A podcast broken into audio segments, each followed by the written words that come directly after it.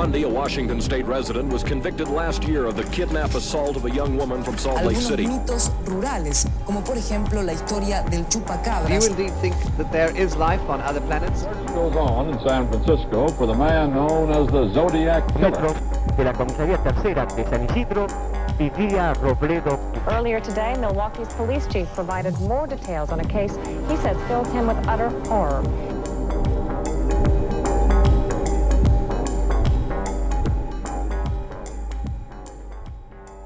Yo soy Pisandro Y yo soy Cherry. y esto es La, sexta, pata. Mm, Eh, ¿Cómo estás? bien. Bueno, ¡Ey! buenísimo, vamos. Estoy- viva. Estoy como muy cansado. Tipo, es como. Hoy nos despertaron a los dos tocando el timbre. Sí, sí, de una forma salvaje. Salvaje. De- bárbara. Violenta. Sí, sí, sí. Bárbara, pero en el sentido barbárico. Claro, barbárico. Sí. Bárbara. Sí, sí, sí, Bárbara. Barbarita y Gonzalito. este. Pero sí, eh, más allá de eso, estoy bien. Estoy. Sí, eh, sí. Bueno, ya no, me- no, no voy a dudar. caer. No voy a dudar. Estoy bien. Sí, estoy bien. ¿Vos cómo estás? Yo estoy perfecta hoy. Me encanta. Es porque dormí muy poco. No, en realidad es como. estuve como tan del orto. Ayer es como que alcancé un pico. Y después es como que ahora estoy bajando. Y estoy como, ah, ja, ja, ja, qué jocoso. Ayer todos estábamos del orto. Hmm. Tipo, ayer Tipo, el yo- mundo yo me entero. desperté Ujú. y jamás experimenté eso. Pero me imaginé que era como muy parecido a cómo se debía sentir alguien que, tipo, está medicado y de repente le sacan la medicación. Como que no entendía nada, me desperté como, ¿eh? Con poca paciencia le hablé a un amigo de la casa, Fauno, que también me dijo que estaba cruzado. Hablé con otra gente, dijo, El ay, tengo un, un- jockstrap cruzado. Claro, y, y hablé con otra gente que dijo, ah, tengo un humor de mierda. Y era como que Ay, ayer me encanta que estábamos vos hablás, tipo, todos. haces- sos como la, la voz de la calle, la boca Sí, de Sí, urna. a mí me dice, me para la gente por la calle y me dice. No, y, y era como. el- el- no sé si era el clima o qué. Para era como. el- Yo ayer casi me desmayo en la clase. Eh, me sentía muy vibrando muy bajo estaba. Vibrando muy bajo. bajísimo. Eh, no sé por qué. O sea, yo creo que puede ser que porque me levanté una hora antes de entrar a clase y me comí media docena de medialunas. Ok. Y esa fue mi única comida del día, Bien. siendo que entro a las 6 de la tarde a la clase. Eso creo que puede ser. una Sí, sí, sí, me ha pasado. Pero bueno, es, a veces uno no tiene más tiempo que para que comer media docena de medialunas. En 15 minutos o menos. O menos. Y un café. Y que eso sea tu primera y única comida del día. Sí, sí, sí. A veces es así. A veces ¿Qué pasa. va a ser? Es así. ¿Estuviste viendo algo? Yo no sé si estoy viendo algo. Empecé a ver The Walking Dead por insistencia de alguien que no voy a nombrar. Mm. Me encanta tipo Mm, misterio. misterio. Estábamos viendo el primer, el, no sé si era el primero o el segundo episodio, y eran tipo la una y media de la mañana. Y mi mamá tocó la puerta como un animal. Ay, ¿Podemos contar Dios, eso? por Sí, favor? no, no, no, qué mal me hizo eso. Encima era un momento como de tensión en la serie. Tipo, era como, ay, habrá zombies afuera, no habrá zombies. Sí, sí, no. Y de yo- repente era como, tú, tú, tú, tú, con todo a la una y media de la mañana. pero, pero fue como golpe, timbre fuerte, timbre fuerte, golpe. No, no, no. eh, Fue tremendo. Fue tremendo. Todos pensamos que mi mamá estaba acá adentro, pero no estaba acá adentro. Pero no estaba acá adentro. Y habíamos puesto en, Las trabas. las trabas. Pensando que no, no, ya no había nadie. Que Pero era como, no, no se le ocurría ni mandar un mensajito. Claro, no sabíamos que estaba afuera, no nos avisó que salía. Nosotros habíamos ido a ver Doctor Strange, que podemos hablar de eso. Eso podemos hablar de eso. Habíamos ido a ver Doc- Doctor Strange el, el Doctor Extraño en el multiverso de la locura. y nos fuimos temprano y volvimos tarde, pero Sí. claro, o sea, temprano, fuimos como a las 7 de la tarde, volvimos ya a la noche. Claro, dijimos, esta señora está durmiendo, no pensamos Sí, que había salido de, de, de un parranda un martes.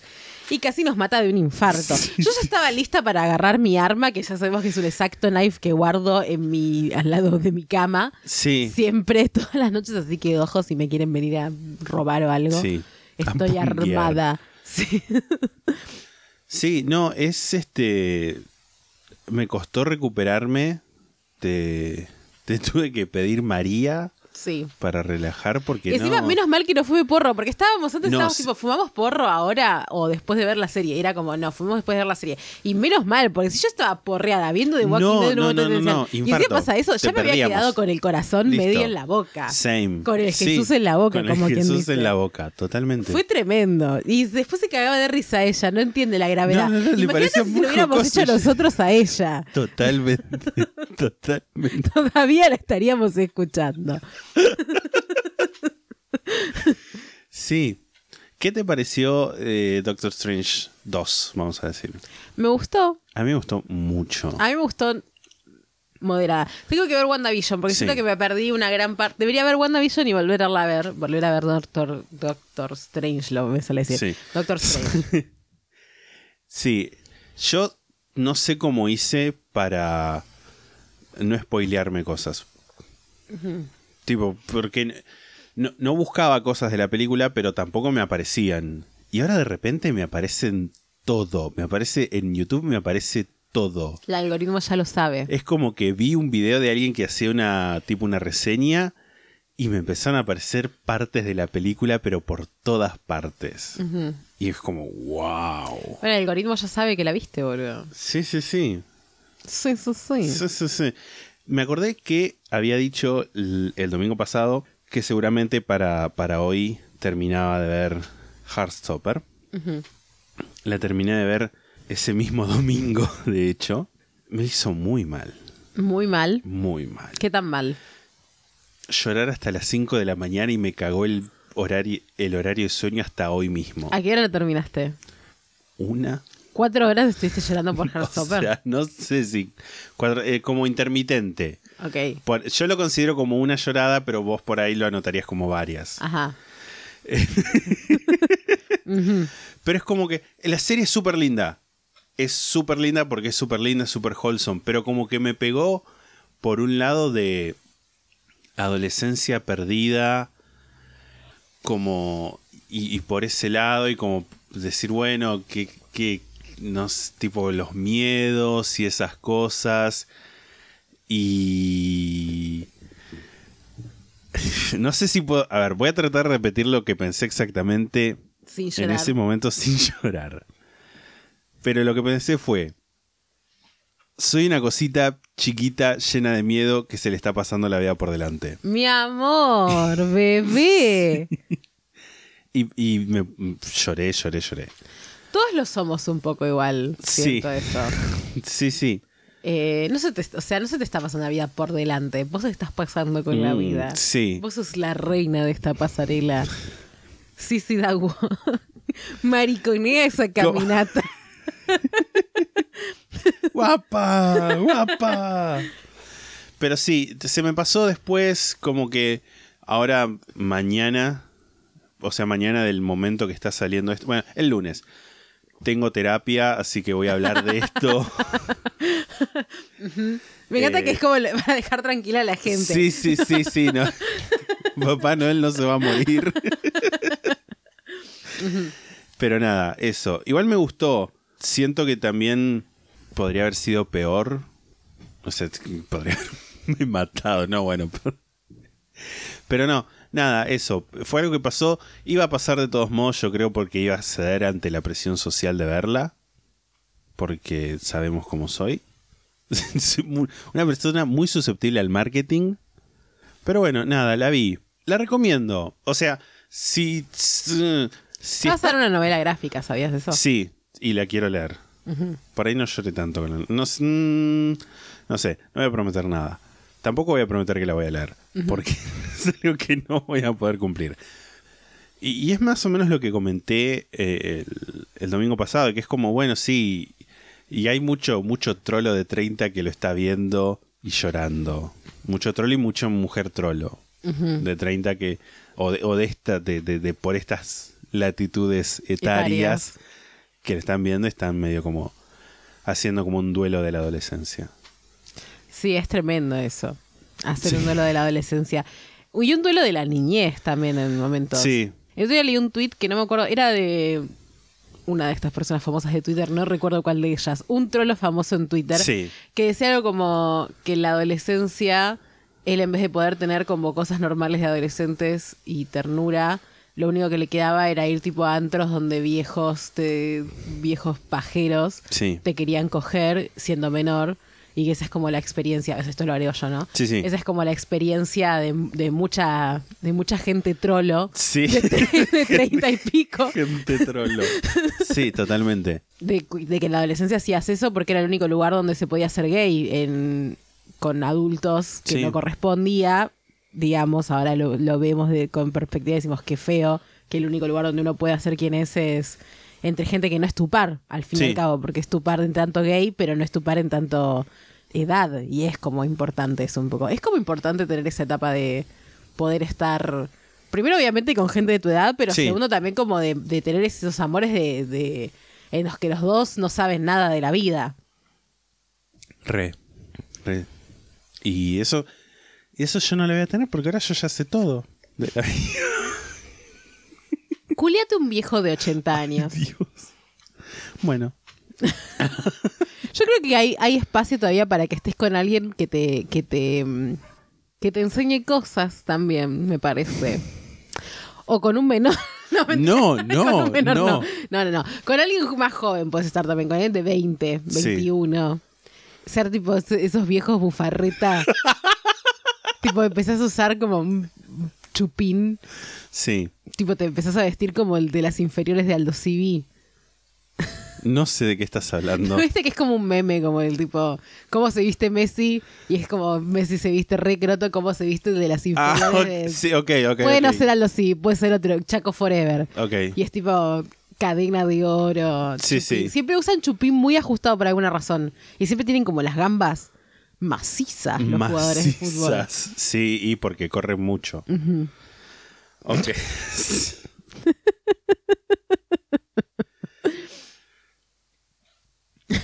Sí, eso. La conversación de dos viejas. ¿Vos, te, eh, ¿Querés comentar algo de Walking Dead? ¿Qué te está pareciendo? Vi tres episodios nada más. Así nada. que Sí, cero. Sí. Cero. Yo, si te parece, tengo dos cosas para, para comentar por favor. de, de la audiencia. Bueno, primero para Nicola, un saludo, que fue el, la hija de Lidia. La hija de La Lidia. hija de Lidia, que cumplió años el 20, ayer del día de la grabación. Y nos escribió, quería contarles que soy la hija de Lidia, si me conocen, güey, y que el 20 de mayo es mi cumple, jijiji, podrían mandarme un saludito, me haré muy feliz, y a mi progenitor también, besulis, así que vaya este, este salute, felicidades para Nicolás y para Lidia también. Felicidades. ¿Qué es 20 de mayo? Tauro todavía es. Sí. No, sí, no, no está Bernal, está Bernal el Ah, signo. Sí. Eh, muy bien, Eh, ya estamos llegando al final de la temporada de los Tauro, que eh, nos hemos enterado que todo, el mundo, es de Tauro. Todo el mundo es es de como una Tauro, nueva noticia que tenemos. extra, extra. Yo pasé de no conocer a ninguno y de repente son todos de Tauro. Todo el mundo es de Tauro. Toda la gente que no sabía qué signo era es de Tauro. Es Sí. increíble. Es medio como un signo catch all. Alguien, no sabes el signo, debe ser de Tauro. Sí, sí, sí. Y LBGN había escrito en nuestro Discord, al que pueden acceder con una invitación que está permanente en la sextapata.com. Puso, Oli, estoy escuchando el último capítulo, o sea, esto lo puso el principios de mayo. Y lo que comentan sobre el juicio por jurado. En realidad la idea detrás de eso es que el pueblo decida sobre sí mismo sin importar su condición. Se trata de autodeterminación, básicamente. Lo que hace la gente que estudia muchos años en la Facu de Derecho es aprender a interpretar las leyes, saber cuáles se aplican a qué caso y construir defensas o condenas, pero también pueden estar condicionados y solo representan, digamos, que un sector ilustrado de la sociedad. No siempre, pero me consta que en gran parte. Piénselo de esta manera, si solo decide un juez es como un rey, un obispo un inquisidor, la justicia estaría en manos de determinadas personas, educadas, ricas, blancas, varones, los que tienen el poder básicamente. El pueblo, todas las personas tienen derecho a participar y decidir sobre el destino de todos sus integrantes. Los jurados eh, serían representantes de la sociedad. No es una forma perfecta, obvio, la justicia ideal no existe, solo es una forma más horizontal de abordar el tema. Besos, los amo. Ok. Sí, Aprendiendo. aprendiendo. Sí, sí, sí. Sí, sí, es como lo que, lo que había comentado sobre como que la idea de- detrás del jurado es como represent- más o menos que te juzguen tus pares y gente que por ahí entiende más, más tu situación. El otro día estaba viendo un video sobre jurados y sobre nulidad de jurados. Era como, que no tu, entiendo. tu algoritmo de YouTube es como la persona más confundida de la vida. Sí, sí, sí. No entiende Sí. nada esa buena Na- cristiana. No, no, no, no, pobrecita. Pero bueno, nos llevamos bien igual. A- Sí, sí, así sí. todo, tengo como 3.300 videos en ver más tarde. Qué bueno. Mi algoritmo de YouTube está re falopeado últimamente, boludo. es como que no entiende porque no lo estoy viendo tanto. Entonces como que no sabe bien qué recomendar. Está perdido. Ay, no sé, Pobrecita, no sé. sabe, sí no sabe, no sabe para dónde ir. Es eh, muy confuso, me parecen cosas muy raras. Como que veo un video de un juego, ¿viste? Y me empieza a recomendar 70 videos de juegos que no me interesan. Es como que, como que agarra categorías muy broad, ¿viste? Como Sí. que no me, no me agarra Amplias. el nicho. Sí, sí, sí. Sí. No me agarra el nicho. me agarra el nicho. Sí, same. Sí, a mí como que me va mostrando por ahí. Tiene épocas donde me va mostrando por ahí. Me muestra un montón de videos de Saturday Night Live. Es como, bueno, los veo. Está bien, si Como insistís. el destino dijo que. Y por ahí lo que pasa, que eso para mí es hermoso, tipo cuando te muestra un video que son dura como 15 segundos y es de hace 12 años, esto es una joyita. Esto, esto es una joyita. Y es como. Y entras y es una maravilla. Y es como. Y generalmente el primer comentario piñado es de. Es de la persona que lo subió de hace dos meses diciendo no, no entiendo por qué YouTube le está recomendando de repente esto a un montón de personas. Y ves el video y tiene como un millón de vistas. Y todos los comentarios son hermanos, el algoritmo nos ha reunido y ese tipo de cosas, tipo súper sectarias, pero me gusta y yo likeo. Yo amo leer comentarios en YouTube, es una de mis actividades Sí, favoritas. sí. Tipo, a veces me, me río. Sí, Me yo me rí- río más con los comentarios que con el video, generalmente. es como. Sí, sí, sí. Generalmente es así. Pero no sé si hay algo más que comentar. Yo por lo menos. ¿Vos? Podemos No. seguir hablando. No, no, no. Hoy estoy, hoy estoy mujer de pocas palabras un poco. Me parece muy... Pero a veces toca, ¿vieron cómo es? Sí, same. Bueno, como ya había sido anunciado y como seguramente van a poder deducir por el título del capítulo, hoy vamos a hablar sobre los nazis y lo sobrenatural, lo oculto. Zombies, la búsqueda del santo grial, la danza del destino, Satán y la esvástica son temas que no vamos a tratar hoy. Ay, ¿por qué? Hoy vamos a hablar de contexto histórico y social. Ay, qué pesada. Cayeron en mi trampa cuando hice la votación y ahora vamos a tener una charla de historia. ¿Sí? Y sí, le digo ahí a los del fondo que están hablando, esto entra en el parcial. Como vimos en el capítulo de ovnis nazis, Se aprieta los pequios mientras me dice esto. el tema lo vamos a empezar a abordar desde un punto de vista más centrado, digamos, en la realidad, y de ahí vamos a caer en la zaraza. Mucho de este capítulo se va a basar en el libro Hitler's Monsters, A Supernatural History of the Third Reich, es, eh, Los monstruos de Hitler, una historia sobrenatural del Tercer Reich, de Eric Kurlander, del 2017. El supernaturalismo nazi está basado en... Es algo que está en el imaginario popular, ¿no? Como toda la, la- la idea construida. Kurlander toma como, por ejemplo, eh, eh, como ejemplo principal, Capitán América, el primer Vengador, la película. Y si bien es una película, spoilers, aunque sea una película de hace 11 años. ¿Qué? 11 años Once- tiene esa hace película. 11 años salió esa película. Ok. Mm. Mm. Yo cuando la vi me puse mal. Pero bueno, se habla principalmente de Hydra y todas esas cosas como medio de la nada. Están estos elementos que van de. que, constituyen la creencia del supernaturalismo nazi. Científicos locos, ¿no? Armas fantásticas, la búsqueda de algún. de- del superhombre. Y reliquias mágicas de distintas religiones que le iban a dar poder ilimitado a los nazis.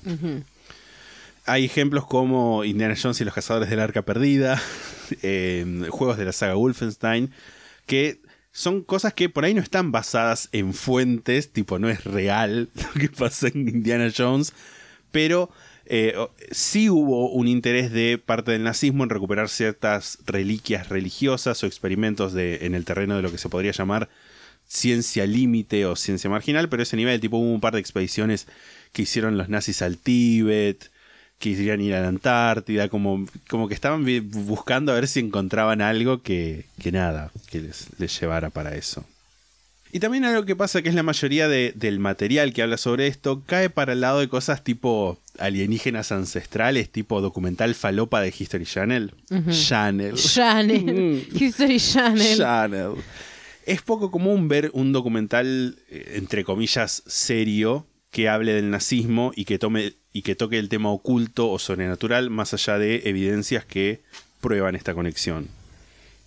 Por ejemplo, el incendio del Reichstag, repasando muy brevemente, muy simplificado, era un edificio donde estaba el Congreso alemán en ese momento, eh, 1933, unas semanas después de que a Hitler lo nombraran como canciller. Eh, en una noche, pum, incendio, Reichstag, se prende fuego. Te voy a mandar una foto de, de esto porque, nada, tampoco hay tantas cosas para ver este capítulo. Ok. Esta es una como una foto para mí como de un realismo atroz. Ah, Tremenda. qué buena foto. Está muy buena. Eh, al día de hoy, o sea, sí, 100% de certeza no se sabe, mejor dicho, no tanto certeza por ahí, sino como pruebas. No se sabe quiénes fueron los responsables de esto, aunque eh, ahora como que los nazis son el principal sospechoso.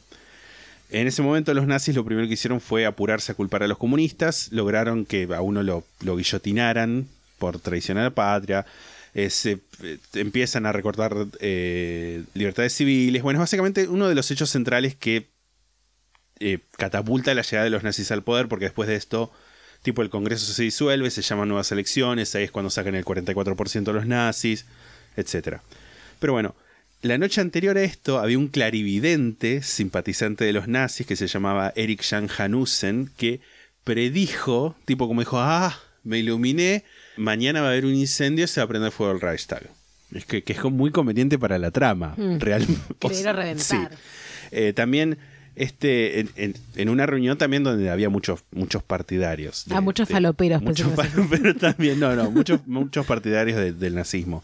También hay teorías no comprobadas de que fue este mismo tipo el que le dio como tips a Hitler para la oratoria viste que están las fotos como de Hitler como El Durán Barba poses. de- el Durán Barba su Durán Barba literal literalmente astrología adivinación ciencias límites o, o ciencias marginales que son como esas cosas como que están como Que no son ciencia. Claro, fueron promovidas desde eh, sectores altos del gobierno nazi, Himmler, Rudolf Hess, que era como en un momento fue el segundo de, de Hitler, Goebbels, que era el de, la propaganda.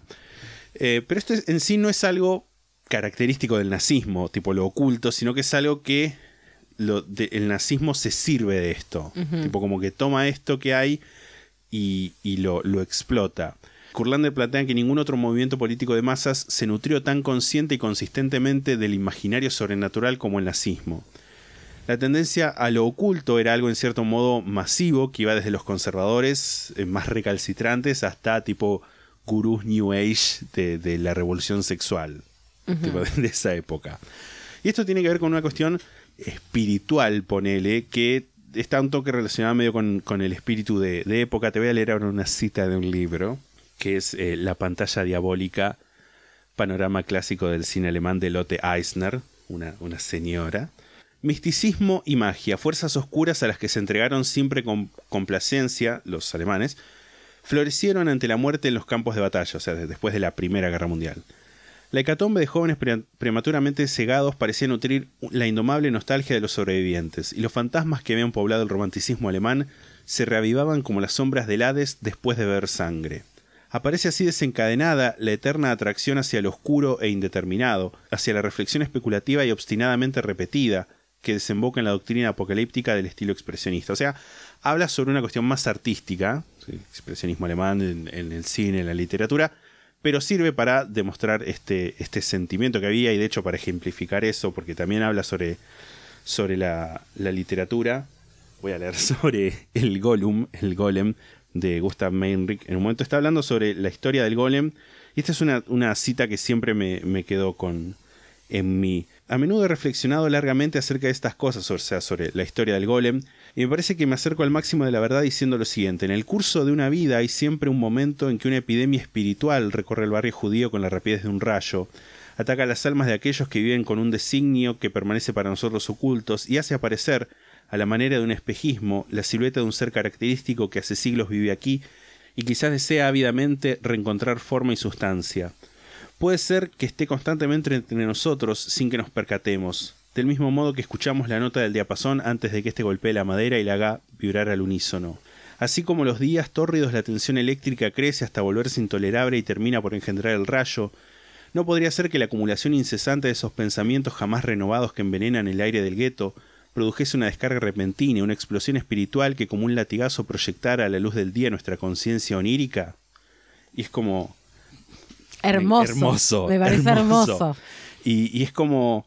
Todo esto habla de, de la situación espiritual de la época y esto es de- viene de distintas partes del espectro político. Menrich, por ejemplo, los nacionalistas alemanes del principio del siglo XX lo odiaban.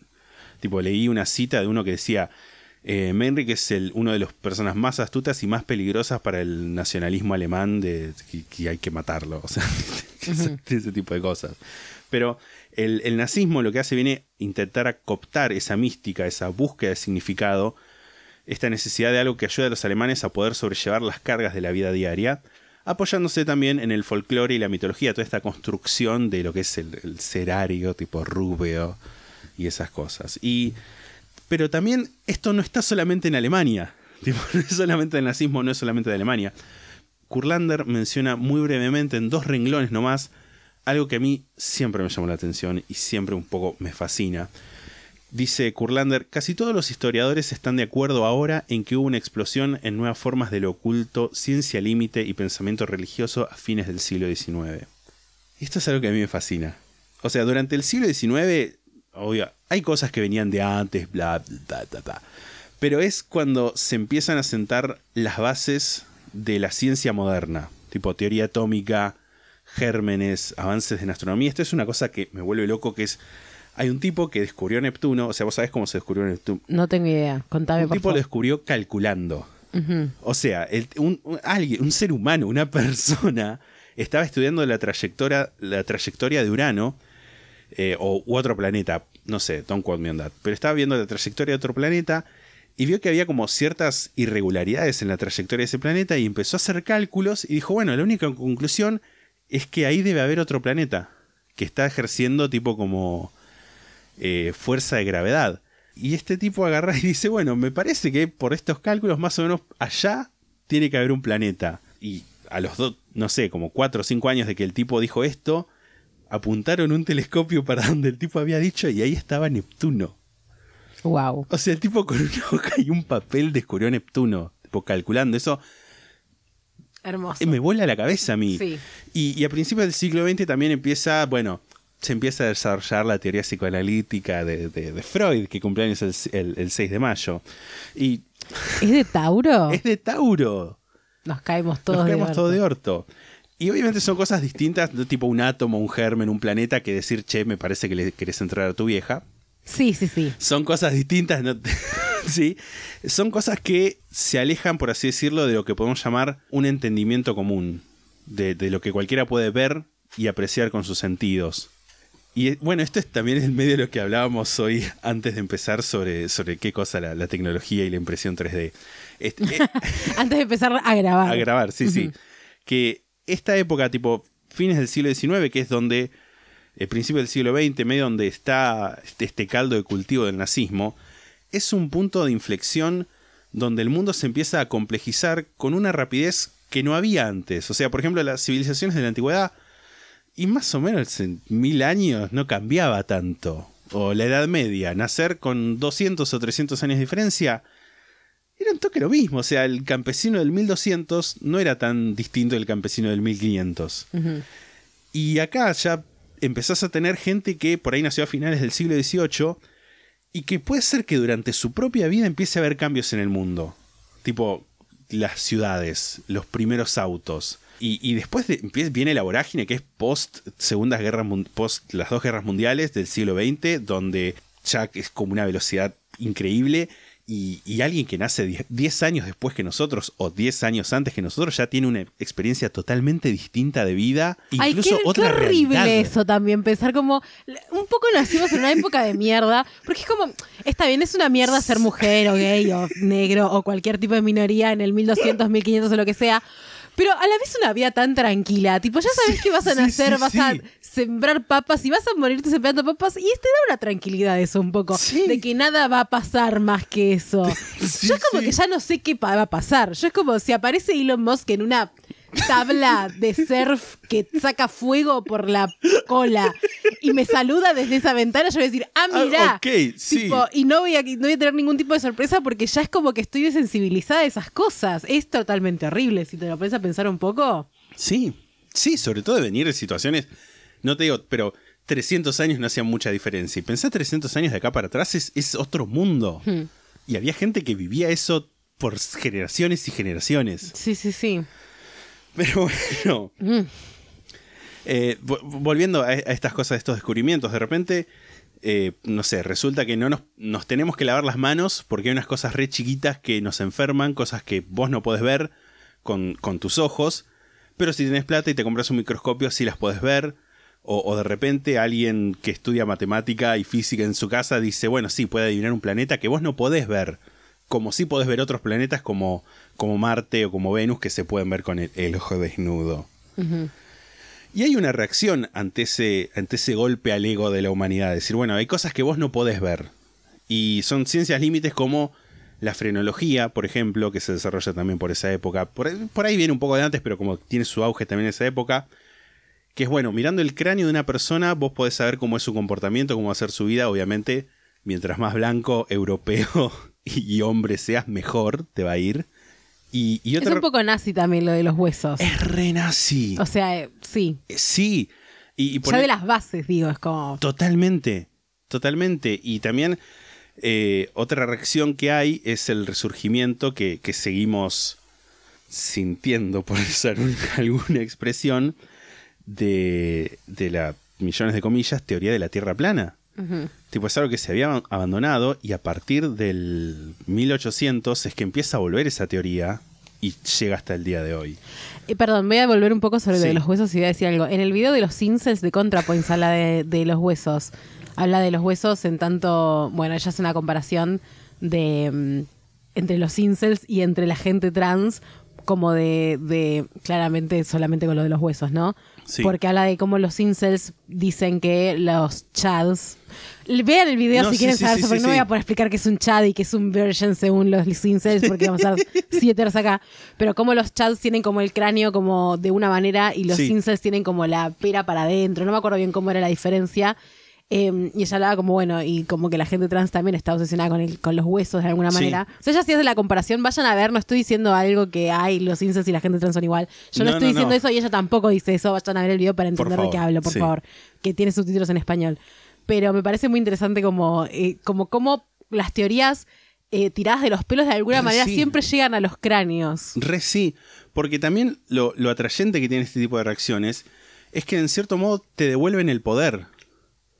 Te dicen, la realidad es como la ves vos, que estás en un lago y no ves la curva de la Tierra, y no es como te dice alguien desde su oficina en una universidad con su soberbia y sus teorías complicadas.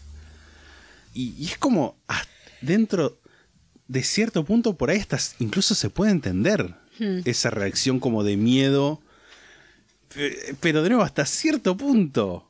Y, y- y voy a volver sobre, sobre esto más, más al final del episodio. Ahora vamos a, a volver al, al nazismo. Este- es, es un episodio medio de ranteo. Estás muy feliz. Sos- se, te nota feliz. Esto es como la- el, prof- el profesorado que no terminaste. Literal. Bueno, lo que hubieran sí. sido tus clases si hubieras terminado el profesorado, que menos mal que no lo terminaste, Por favor. pienso también un poco, pero bueno. Eh, tenemos una Alemania que, además de pasar todo esto que está pasando a todo el mundo, de, de- de la crisis este, como espiritual, podemos llegar a decir, esta crisis de conocimiento, de identidad, de decir, bueno, le- el mundo es más de lo que ven nuestros ojos. Está también una posguerra de lo que hasta ese momento será conocido la, la Gran Guerra, la Primera Guerra Mundial, para nosotros, que ya lo, pasamos a re, y era una Alemania que, como nos contaba Lotte Eisner, era, tenía esa tendencia natural hacia lo oculto. Y en medio de toda esta situación surge, además de otras, muchas otras sociedades, surge una vieja amiga de la casa, que es la sociedad Thule, la que hablamos en el capítulo de ovnis nazis. Te mandé ahí el, el simbolito de ellos, que es la esvástica. No puedo no pensar en Tula, perdón. Sí, sí, sí, está perfecto. Para eso es, ahí tiene unas hojas de roble, una espada, unos rayos solares, todo como... Como una esvástica aesthetic un poco. Sí, sí, sí, una... sí, sí. Está es una esvástica rediseñada por un diseñador gráfico de TikTok. wow, sí. Les voy a recordar lo que dije sobre, sobre ellos en este capítulo de ovnis nazis. La sociedad Thule, que fue un grupo ocultista que se creó después de la Primera Guerra Mundial, nombrada así por una región de la mitología griega, hay historiadores que dicen que el listado de miembros es más o menos un quién es quién de los simpatizantes tempranos del nazismo. Esponsorió la creación del Partido Alemán de los Trabajadores, que después se iba a transformar en el Partido Nacional Socialista Alemán de los Trabajadores, tipo nazi. La organización cayó en el olvido hacia 1930, aunque las teorías conspirativas aseguran que pasó a la clandestinidad. La Sociedad Thule fue fundada por un joven que tenía 26 años, que era veterano de la Primera Guerra Mundial y un estudiante de arte, que es una historia como medio parecida incluso a la de Hitler y su, su relación con esto, que se llamaba Walter Nauhaus. No he encontrado fotos de él, pero sí encontré de su un amigo con el que hizo, un viejo con el que hizo la, la sociedad esta que es Rudolf von Sebotendorf. Acá te mando una foto de Sebotendorf. Un pelado. Un pelado. Sí, sí, mucha gente era un pelado en esa época. es increíble la cantidad de gente que era un pelado ahí. Tiene cara de que cumple 45 años, deja a la mujer, empieza a salir con una pendeja de tetas enormes y flequillo rolinga Me y se compra una moto y los hijos están como, "Oh, por Dios, se quieren matar. Sí. sí, sí. Pero bueno, el Sebotendorf seguía en un pensamiento que es, se llama ariosófico, tipo basado como en la filosofía de la raza aria, que está centrado en ella. Cuestiones como runas que después van a estar, viste, en los uniformes de las SS que tienen como esas S que en realidad son runas de la S, porque tipo medio como la protección de las runas. La misma esvástica que, que es, bueno, hoy es un símbolo asociado al nazismo, pero es un símbolo religioso de muchas culturas del sur y del este de Asia y también de Europa. Es como, como yo creo que es la apropiación cultural, una de las apropiaciones culturales más grandes de toda la historia, la esvástica. ¿Qué daño le ha hecho la- los nazis al mundo? Bueno, en muchas O sea, maneras, ¿no? sí, sí, sí, Pero el tema de la esvástica es algo que a mí me jode, eh, porque también es como, yo siempre me confundo mucho, porque a veces uno ve, no sé, ponele la típica foto como de la persona india con una esvástica, es como, es otra cosa la esvástica en otras culturas, y es como que lo tenemos tan asimilado que es algo nazi que pensamos Que como, ay, qué contradictorio, Sí. claro. Y, y cuando uno ve una esvástica en lugares, es como que te quedas pensando, ¿eso es nazi el- o es al...? Claro, o Sí, sea, sí, totalmente. si lo ves grafiteado abajo de un vuélvanse a su país inmigrantes, claramente es algo nazi. Pero a veces Sí. es como está fuera de contexto y te quedas pensando, ¿esto es nazi o es otra cosa sí, que sí, no budismo, tengo? hinduismo, Sí. lo que- alguna de esas cosas. Von Sebotendorf era un practicante de lo oculto y de las artes alquímicas, numerología y astrología. Decía que el partido nazi era algo que había nacido en el seno de la sociedad Thule. Este era un grupo que no se diferenciaba mucho de sus grandes de sus predecesores esotéricos y volkish, o sea, que es medio como una palabra que se puede traducir como nacionalista o racista, tipo volk como del pueblo, volkish como relativo al pueblo, nacionalista. Bueno, los tulianos que- querían una gran Alemania sin judíos, sin masones, sin comunistas, en la que eh, los trabajadores y los comerciantes, alemanes obviamente, pudieran prosperar. O, o eso decían, porque también es Sí, una cosa de que eran toda gente, era mucha gente acaudalada que estaba ahí. Hmm. Eh, le tenían miedo como un apocalipsis racial. Y, y me, es un montón de- Apocalipsis racial es como un una cosa tan falopa. Sí, totalmente. Muy falopa. Eh, bueno, que justamente estos grupos, los judíos, los masones, los comunistas, iban a desintegrar todo lo que era alemán Y eh, bueno, toda esa alemanidad al palo, a re, tenía que ver con los orígenes arios, con las runas, la mitología, mucho Sigfrido, Wotan, Valkyria, toda la, la- la- la parafernalia esa, mucho Wagner también. te, voy a, te voy a leer ahora un fragmento de un artículo de Infobae que lo escribió alguien que está muy basado. que tiene expresiones muy polémicas. Pero bueno, dice, ¿por qué el nombre Tule? Lo inspiró un supuesto reino que Virgilio nombra en la Eneida, que habría est- estado primero en el desierto de Gobi y al que un terremoto desplazó a lo que es hoy Escandinavia. Según el mare magnum mental de la sociedad Tule, este pueblo fue la raza primigenia de la humanidad y los primeros arios puros. Después se pone a hablar de, bueno, sí, al final eh, los blancos tan buenos no eran, si Jesse Owens viste, ganó las medallas, se refiere a Jesse Owens como el negrito. Mm, ah, mm, mm, sí. Pero bueno, Ok. la sociedad Thule eventualmente fue disuelta en 1920, pero sus rasgos esotéricos y claramente los rasgos políticos siguieron en, en el Partido Alemán de los Trabajadores, que es el partido que habían decidido fundar, que después iba a ser, como ya dije, el Partido Nacional Socialista Alemán de los Trabajadores. Te voy a mandar una foto de Alfred Rosenberg, que es un, ideólogo nazi, que publicó un libro en 1930 llamado El mito del siglo XX, donde expresa que ese mito es el mito de la sangre que bajo el signo de la esvástica libera la revolución mundial, es el despertar del alma de la raza. Todo esto también combinado con la imaginería de las promesas del Reich de mil años, que era el tercer Reich, el primero fue el, Sacro Imperio Romano Germánico y el segundo fue el Imperio Alemán, o sea, de nuevo, como volviéndose a sumar como a...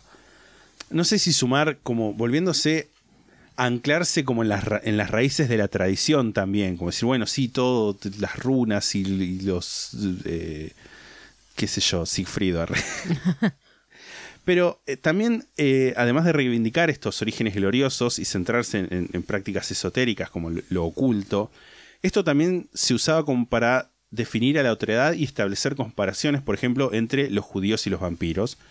Te voy a mandar ahora un póster de una un póster de una película de 1922 que es Noferatu, Gran película. gran película. Y ahora te voy a mandar una foto de un póster de una película de 1940 que se llama El Judío Eterno, que es una oda al antisemitismo básicamente. Y como que hay como una imagen, como un cierto correlato de la imagen entre el vampiro, el judío, la forma en la que está representado, todo eso.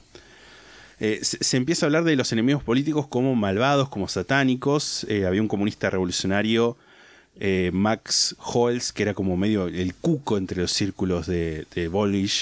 Todo esto también repetido por la prensa de ultra- de ultraderecha, que en ese momento ni siquiera era prensa oficial, eran tipo diarios que se imprimían ellos. Fanzines. Fanzines, fanzines, Fanzines nazis. del, na- del nazismo, sí.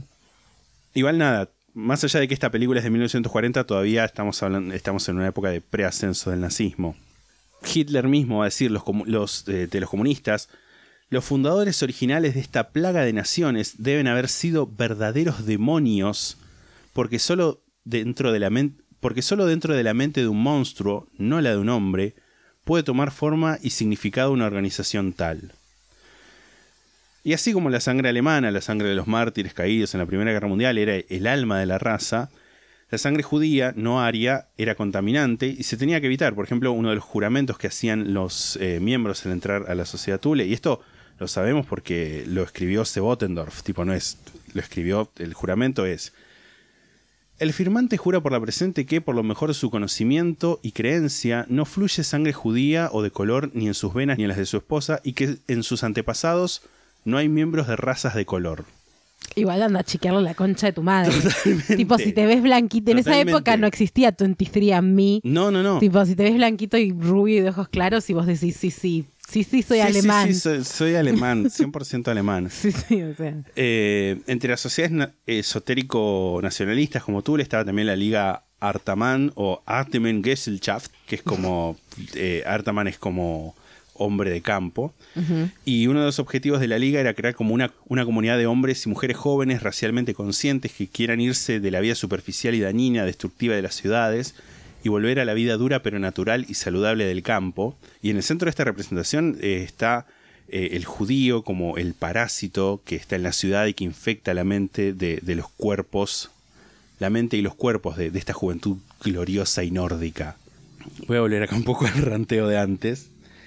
Eh, hace unos días vi eh, un video de un youtuber estadounidense que se llama Carlos Massa, que se llama eh, Charlie Kirk and Head Empty Fascism, o sea, Charlie Kirk y fascismo de cabeza vacía, que habla sobre una conferencia, como un mega evento que se llamó America Fest, que hubo en Estados Unidos, organizado por Charlie Kirk y como una organización súper de derecha, que son como todo lo peor del conservadurismo estadounidense.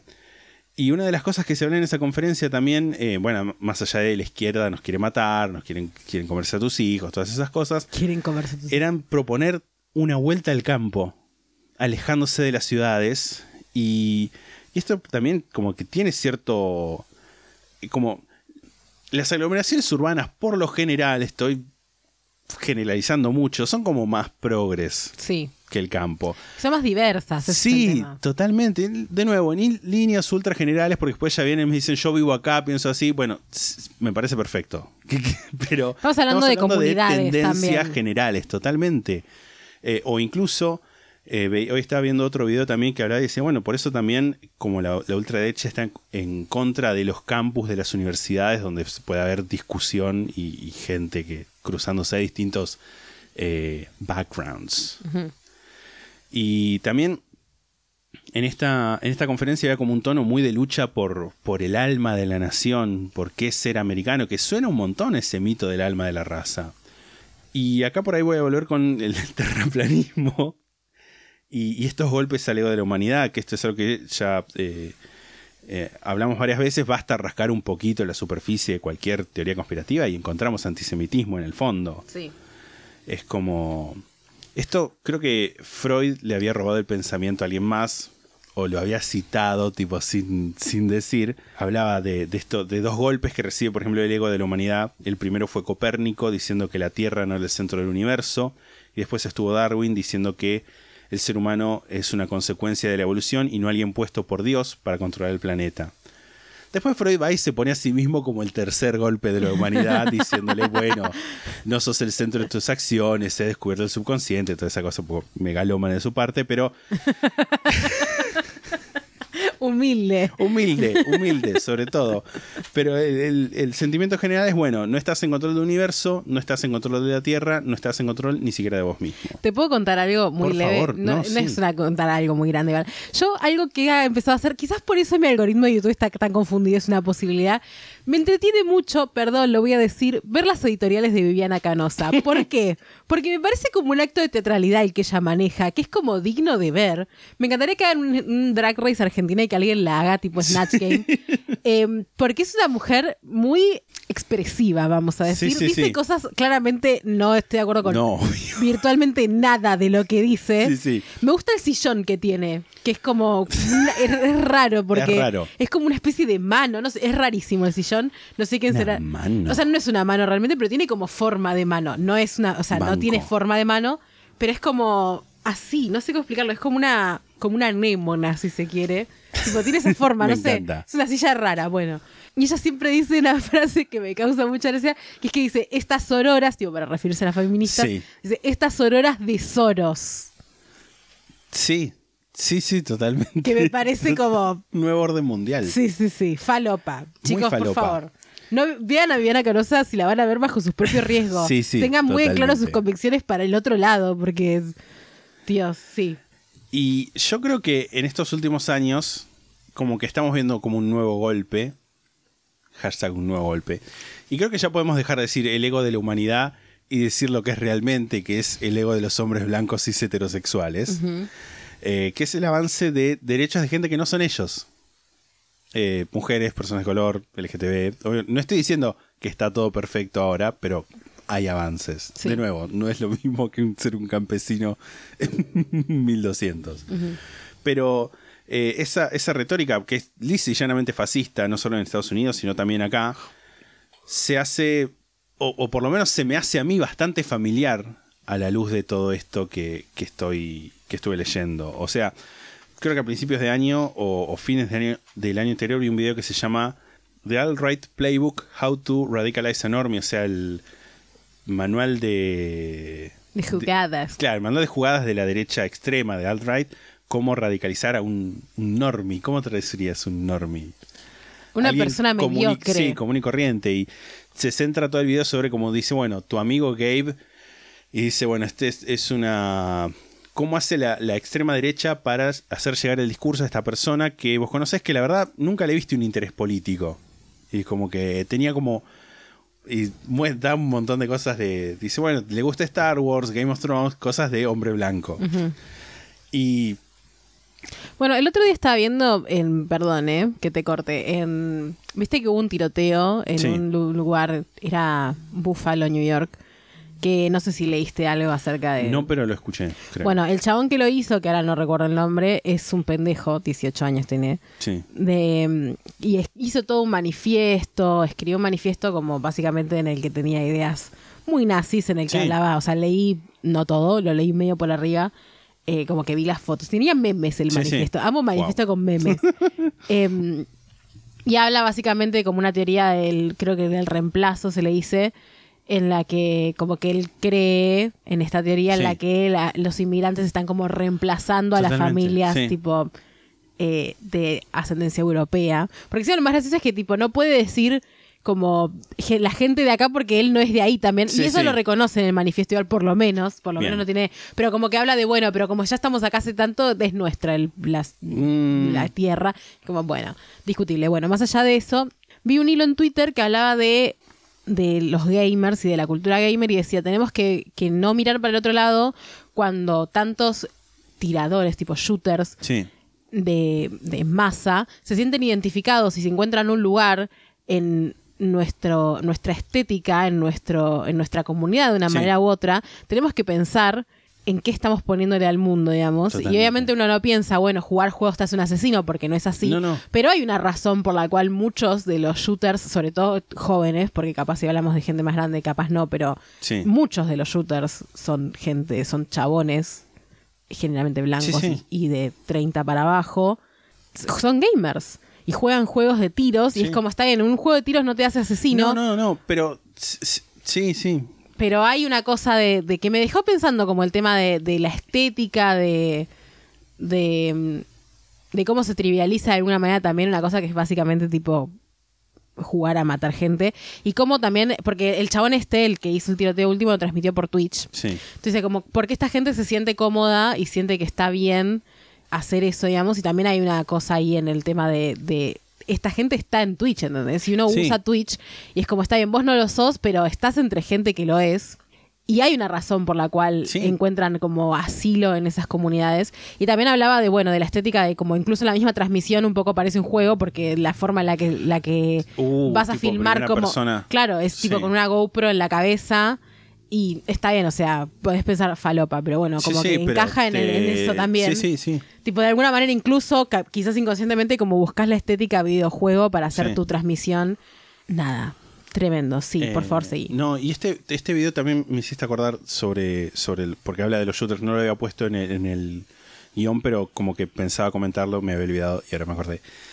Que habla sobre, dice, bueno, eh, sobre cómo, cómo la extrema derecha, como que no es ya un tipo como un lugar que vos decís, bueno, sí, el nazismo, sino que ahora son un montón de tipo como pseudo influencers que tienen su podcast, que tienen sus videos de YouTube y todas esas cosas, y que son como una cosa descentralizada que del- a la vez te como que te foguean, pero no te, no te dan una forma de... eh, no te dicen qué hacer, porque si te dicen hacer tal cosa, es probable que venga tipo, no sé, algún, la policía o alguien le dice, no, mira, estás incitando a la violencia, qué sé yo. Y dice, como un montón de gente se ve ante la disyuntiva de, de decir, eh, por momentos el video es como medio una cosa que ahora lo voy a contar, pero como que se pone en cierto punto de vista de, de esta persona como imaginaria que cae en la red de la extrema derecha. Pero dice, bueno, tenés un montón de gente a la que estás fogueando y, y- y- y las dejás como en un ciclo de, de repetición de, de- de la bronca y todo eso, porque siguen entrando los mismos foros y se sigue realimentando el mismo discurso de odio. Y es normal que esa gente por ahí en algún momento reviente y pas- pasen todos estos, estos shootings. Sí, también, eh, también algo que estuve leyendo en Twitter, eh, había un hilo como de una persona que decía como, bueno, hablen con sus hijos, qué sé yo, era como todo un Mm. hilo explicando de, de cómo funcionan los procesos también de como captación, porque es verdad Re, que, que también me parece que eso es algo de la comunidad gamer y de internet y de, vamos a decir, comunidad nerd, para Sí. un poco más amplio, que buscan a la gente joven y, Sí. y mm, con, la, con la cabeza moldeable, digamos, todavía. Porque es verdad que un niño escucha cosas y las repite sin tener demasiado pensamiento y las termina asimilando, no porque sea un pelotudo, sino porque así funciona la gente con el neocórtex sin terminar de sí. desarrollar, digamos, ¿no? Sí, sí. Que, bueno, justamente cómo, cómo se logra eh, eh, llegar a ese discurso es como, bueno, apelando a esa sensación de, de pérdida de poder, como medio lo mismo con lo de las bacterias y, y el átomo. Hay cambios en la sociedad que no significan ahora que este, este gay tenga menos derechos, sino que gente que no es como él, o sea, gente no blanca, cis heterosexual, tenga derechos que él siempre dio por sentado. O, o por ahí pasa también que eh, no consigue trabajo y, eh, pero ahora el cupo laboral trans, no sé qué, y esas cosas, y no se da cuenta que en realidad no, es- no consigue trabajo porque es un sistema de mierda que necesita pobres para funcionar, necesita que haya desempleados para funcionar. Eh, o por ahí se siente solo y en vez de pensar que por ahí tiene que ver con expectativas irreales de- de- del patriarcado y de, cuestiones de la familia, por ahí se queda con una respuesta que le da la extrema derecha que sí, las mujeres son todas unas putas. Mm. Y, entonces este tipo imaginario piensa que le están quitando derechos, le están sacando oportunidades y está más vulnerable y receptivo a un discurso ultraconservador que le dice justamente lo, lo- lo mismo que le ofrece el terraplanismo u otras teorías conspirativas, que es alguien que le diga, tenés razón, la realidad es como la percibís vos y no como te dice un progre desde su oficina en en una universidad con sus soberbios y sus teorías complicadas. El video de los Simpsons de ContraPoints también habla de esto. Véanlo, por favor. Sí, totalmente. Eh, en el video, este tipo, que también lo recomiendo ver, eh, The Alt-Right Playbook How to Radicalize a Normie, para verlo igual, tienen que... Yo el hoy quería buscar una, una de estas citas y tuve que, para verlo, tipo, cliquear como cinco veces, sí acepto ver el video. Uy, Dios. Porque decía, no, tiene temas sensibles, que qué sé yo. Y después me pasan a veces, ahora no, hace mucho que no, me- pero me pasan publicidad de Steven Crowder en, en YouTube. Claro, sí, ahora que tenemos YouTube Premium. Bueno, eso también me parece un flash. Como yo desde que tengo YouTube Premium, que nada, lo, porque me harté de Sí. o sea, como lo no tengo, o sea, si ven la compu tengo el adblock, pero si ven en el, en el celu o en la tele, que es lo que más me molesta, capaz pongo música en la tele y de repente era publicidad, me quería pegar un tiro.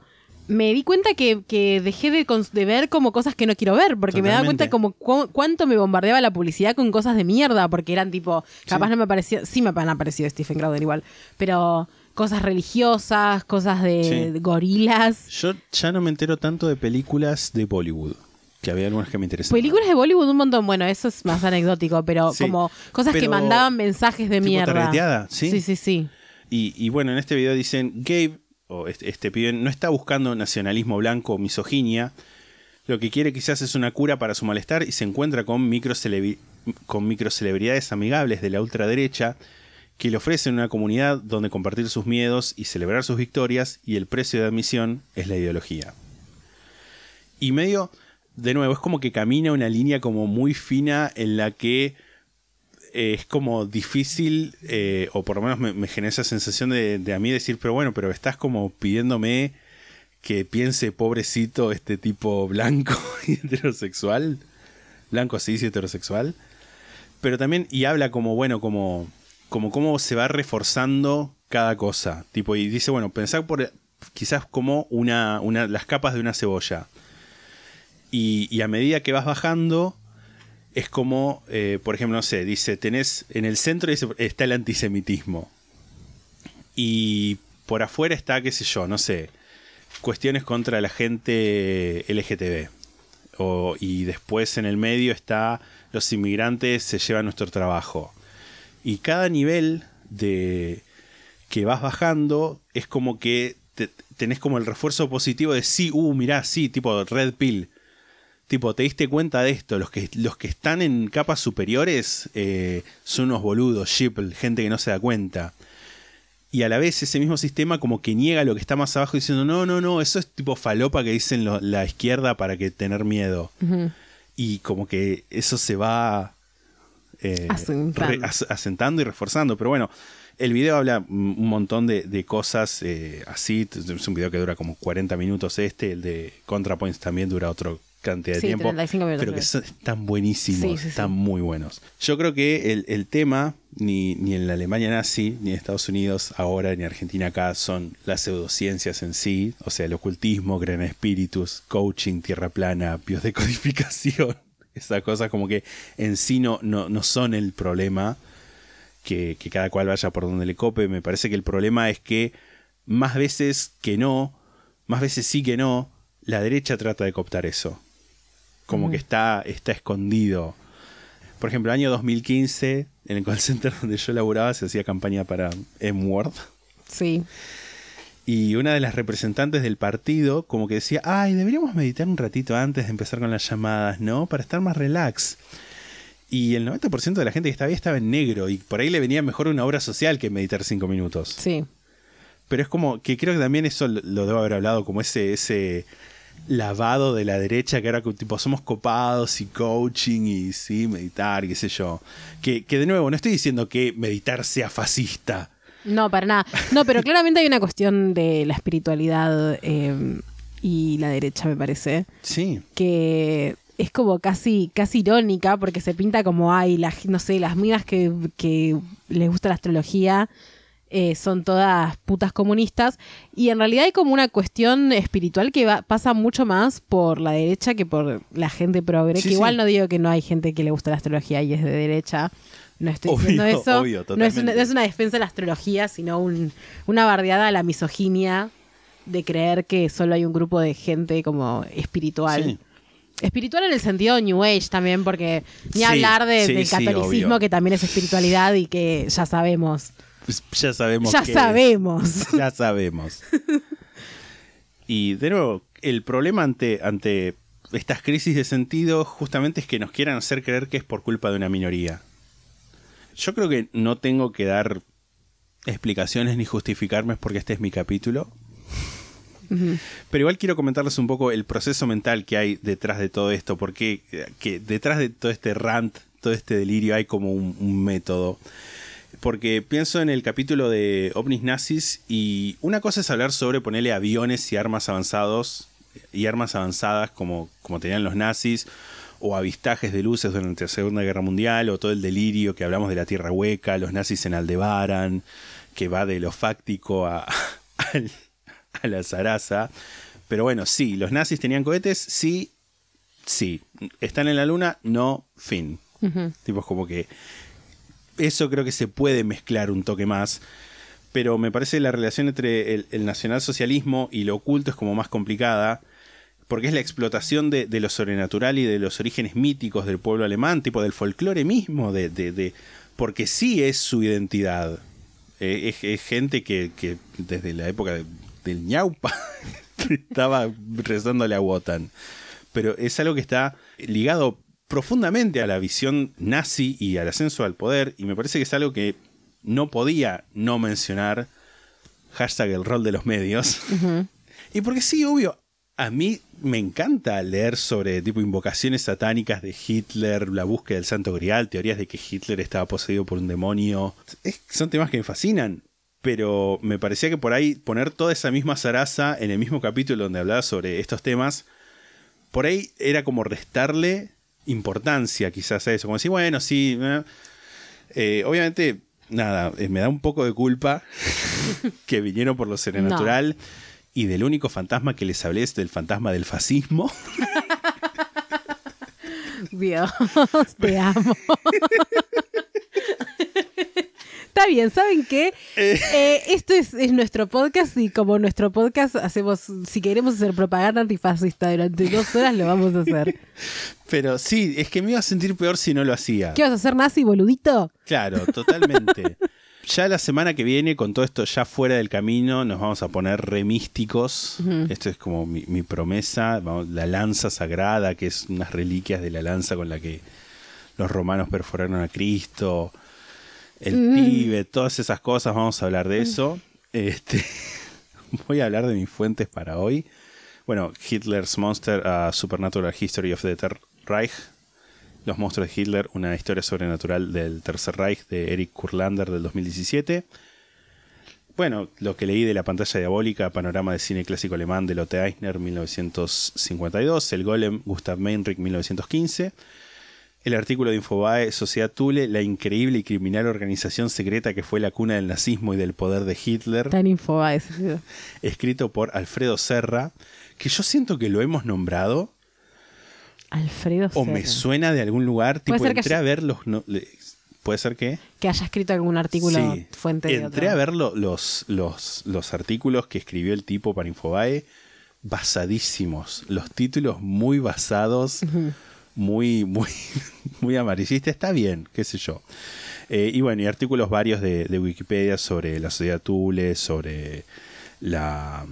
Eh, ¿Cómo era? Altamán, Altamira, la, la Liga Alteman y, y esas cosas.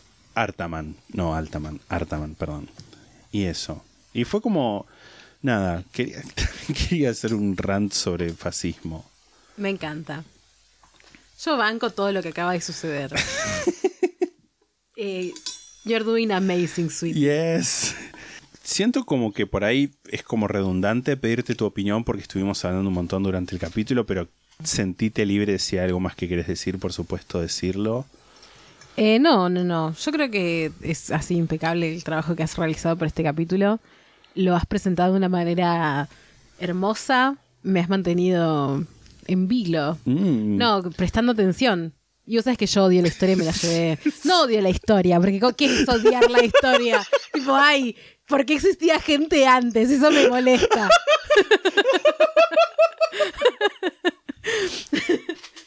Pero nunca, no, nunca fui muy fan de estudiarla tanto.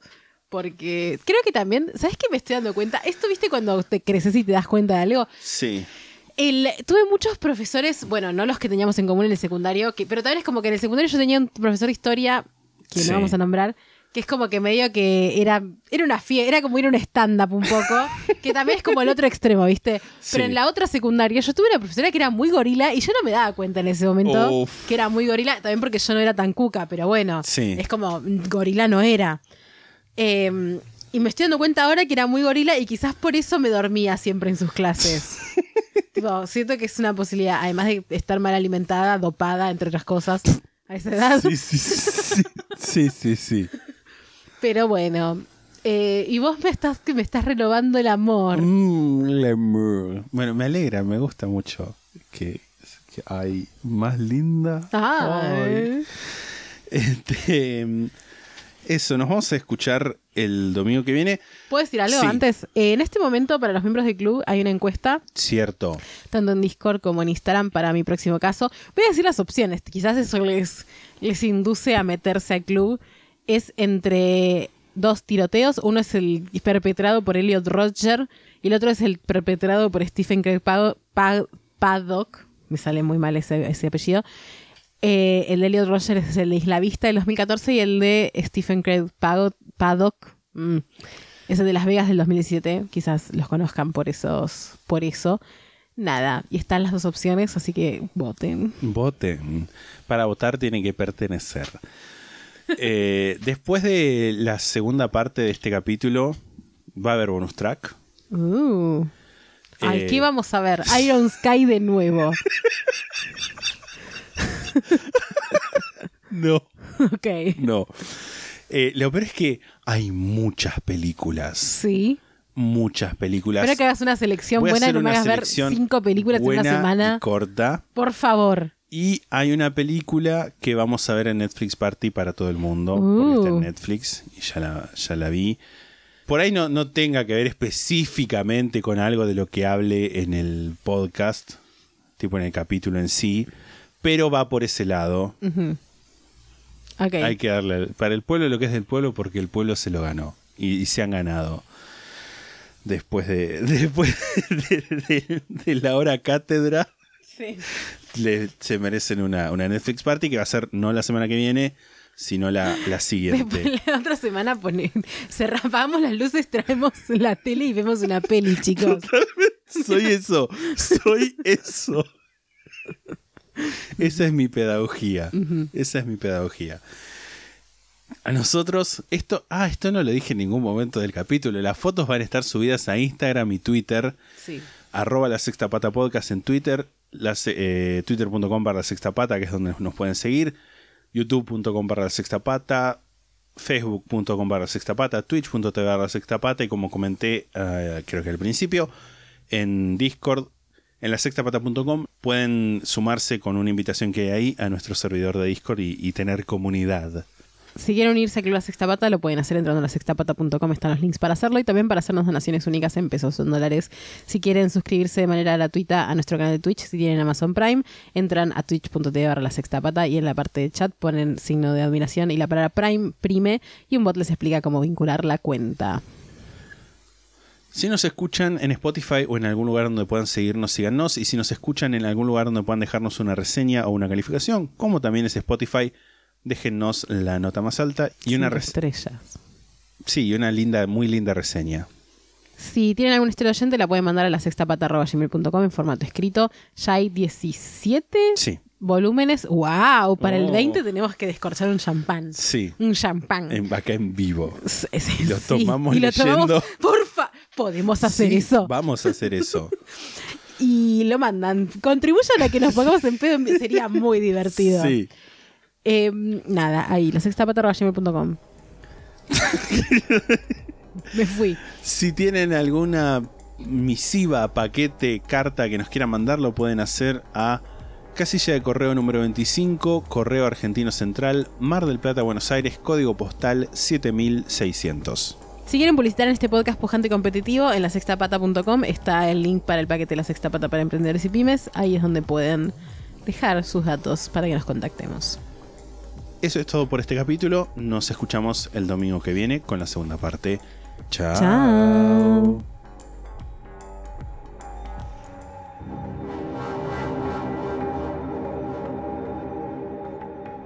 La sexta pata se graba en la ciudad de Mar del Plata. La portada fue diseñada por Melanie Devich, a quien pueden encontrar en Instagram como arroba no hago dibujitos. La música es The Soft Whispering Truth por Lingua Lustra y fue editada por nosotros para la intro de este podcast.